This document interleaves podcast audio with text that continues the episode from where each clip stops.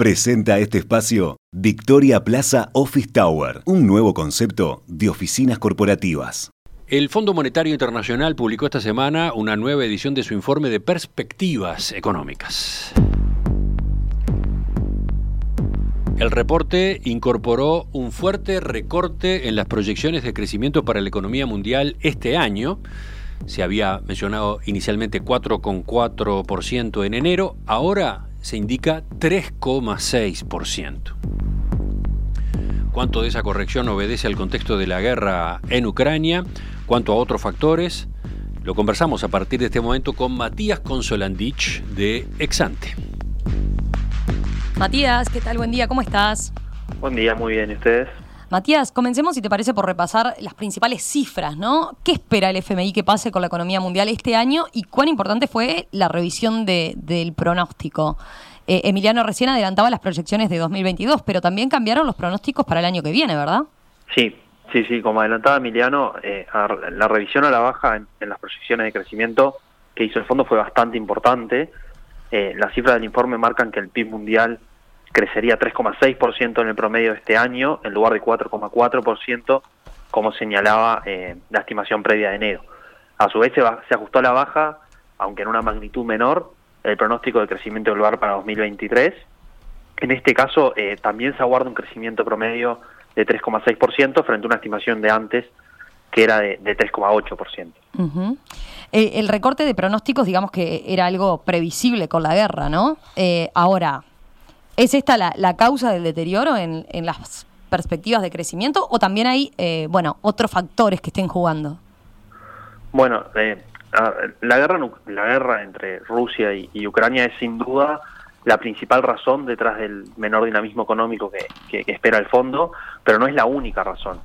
A este escenario se le suma el contexto de alta inflación que estamos viendo en el mundo, que está parcialmente, pero no únicamente, alimentado por la propia guerra y que también afecta a la actividad económica. El propio Fondo Monetario revisó al alza las proyecciones de, inflación para estos años. Decía que la, alta inflación afecta a la actividad, entre otras cosas, porque lleva a los gobiernos a retirar eh, de forma más temprana los estímulos monetarios y los estímulos fiscales que puso en, pandemia. También sucede que los salarios eh, no se van a ajustar probablemente al mismo ritmo que la inflación, por lo que los hogares van a perder poder de compra de, sus ingresos.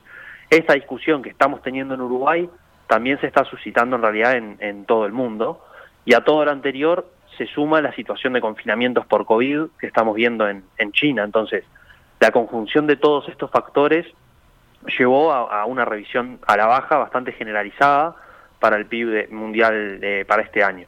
El fondo recortó los pronósticos de, de más de 140 países, que en total representan casi el 90% del PIB mundial.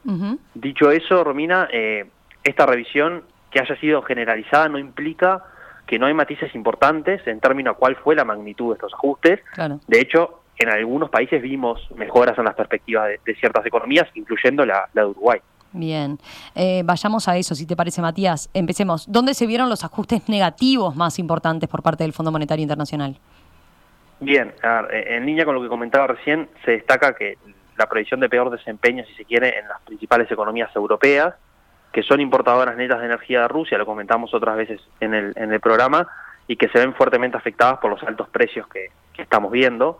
Para comentar algunos números nomás, eh, el fondo antes esperaba para la eurozona un aumento de PIB de casi 4% para este año y ahora guarda una suba de menos de, de 3%. Esto quiere decir que la corrección fue de más de un punto porcentual. Los ajustes más relevantes se hicieron en Alemania, en Italia, pero también empeoraron las perspectivas de Francia, de España, de Italia y, del, Reino Unido. Después, en, el mundo desarrollado también vimos un deterioro eh, importante en las perspectivas de Japón, de 3,3% a 2,4% para la proyección de, de este año. En Estados Unidos la revisión fue, si se quiere, de solo tres décimas, se espera un crecimiento de 3,7%, pero no debemos olvidar que en el informe anterior ya se había revisado bastante a la baja esta, este pronóstico. Matías, ¿y qué pasó a nivel de las economías emergentes? ¿Acá también el deterioro de los pronósticos fue tan extendido? Bueno, eh, cuando uno mira las economías emergentes en su conjunto, también se prevé un peor desempeño, se proyectaba 4,8% en enero, ahora se proyecta 3,8%. El, el ajuste fue incluso mayor que en el caso de las economías desarrolladas, donde la proyección agregada pasó de 3,9 a 3,3% para, para este año. Pero a diferencia de lo que comentábamos recién, de que al interior de las economías desarrolladas la caída había sido bastante generalizada, al interior de este agregado hay situaciones eh, bien distintas. Los ajustes, si se quiere, más relevantes se vieron en los países en guerra. En Ucrania se estimaba de forma muy preliminar, obviamente, que la contracción del PIB sería mayor al 35%. En Rusia se aguarda una caída de más de 8% para el promedio de, este año. Después hay algunos ajustes, si se quieren, eh, importantes en las economías emergentes de Europa, sobre todo las que están en la zona de, del Báltico, por las dificultades que enfrenta el comercio de, de esa zona. Y después para China, el fondo espera un crecimiento de 4,4% este año, son unas cuatro décimas menos de lo que proyectaba en enero. Es una tasa que no luce muy elevada para China, que está enfrentando, como decía recién, eh, dificultades por la política de confinamientos con, con el COVID. Ahora, por otro lado, tenemos algunas economías emergentes que se están beneficiando de un contexto, si se quiere, de, precios de las materias primas más altos. A ver, mencionemos algunos ejemplos, si te parece. Bueno, eso es particularmente cierto eh, para los países que exportan petróleo, que vieron los precios del, crudo subir más de 35% en lo que va del año. Por ejemplo, el, el, FMI subió en casi 3 puntos porcentuales el crecimiento esperado de Arabia Saudita este año. Es un, ejemplo de varios. Y después tenemos países como los de nuestra región, que de algún modo están más alejados del conflicto y que, aunque también se benefician de un contexto de, altos precios de los commodities, importan petróleo, por lo tanto acá el efecto es, si se quiere, más bien acotado. Eh, repasemos esos números eh, ahora para, para nuestra región, entonces. ¿Qué se espera en términos de crecimiento en América Latina? La revisión de, crecimiento en América Latina fue ligeramente al alta, al alza incluso, eh, se espera que el PIB en conjunto crezca 2,5% este año.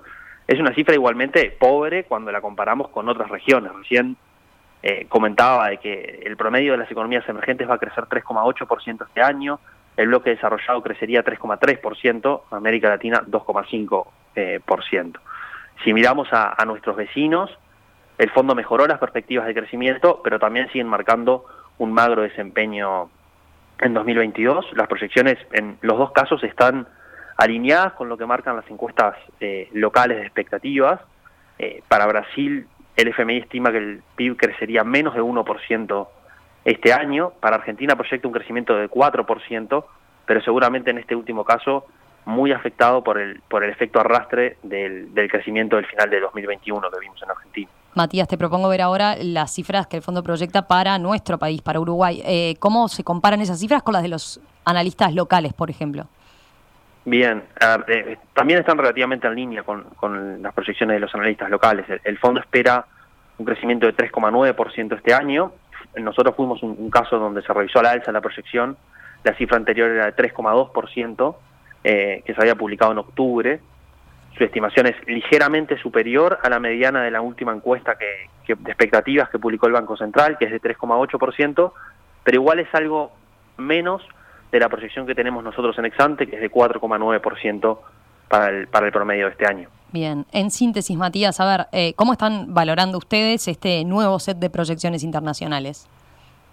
Bueno, diría que, diría que la guerra eh, trajo un deterioro relevante en las perspectivas de crecimiento para la economía mundial, eso es, eso es un hecho, pero nos parece importante marcar que si se cumplieran estas proyecciones que comentaba recién, el PIB global igual tendería a crecer en torno a la media de los últimos 50 años. Es decir, eh, pese a este deterioro, no estamos ante un escenario de fuerte enlentecimiento de, de la economía mundial. Ahora, de todos modos, existen diversos riesgos a este, a este escenario que a diferencia de otras ocasiones, no parecen estar muy balanceados, sino que más bien están sesgados hacia, hacia escenarios más negativos para, para la actividad global. Eh, por un lado tenemos la incertidumbre respecto a cuánto va a ser la duración y la intensidad del conflicto bélico, eh, con los potenciales efectos que eso tiene sobre los precios de las materias primas y sobre los precios de, la energía. Después, tenemos también en curso un proceso de ajuste monetario en Estados Unidos, que comentamos en otras ocasiones en, el programa, dado los altos niveles de inflación una suba de tasas muy fuerte podría inducir a un enfriamiento importante de la demanda mundial. Y a todo esto se le suma los riesgos de que la economía de China se frene más, porque todavía la verdad es que luce bastante incierto cuándo van a terminar desmantelándose estas medidas de, confinamiento que están afectando a la actividad china y que también están afectando la operativa de, comercio exterior de China con, otros países. Matías, gracias, gracias por este análisis a propósito de estas previsiones del Fondo Monetario Internacional que prevé un, un, peor desempeño de la economía mundial en 2022 por la guerra, aunque, claro, como veíamos, con matices relevantes entre los países. Volvemos a conversar con ustedes en los próximos días. Un abrazo. Gracias a ustedes. Hasta la próxima. En perspectiva, más que un programa, más que una radio.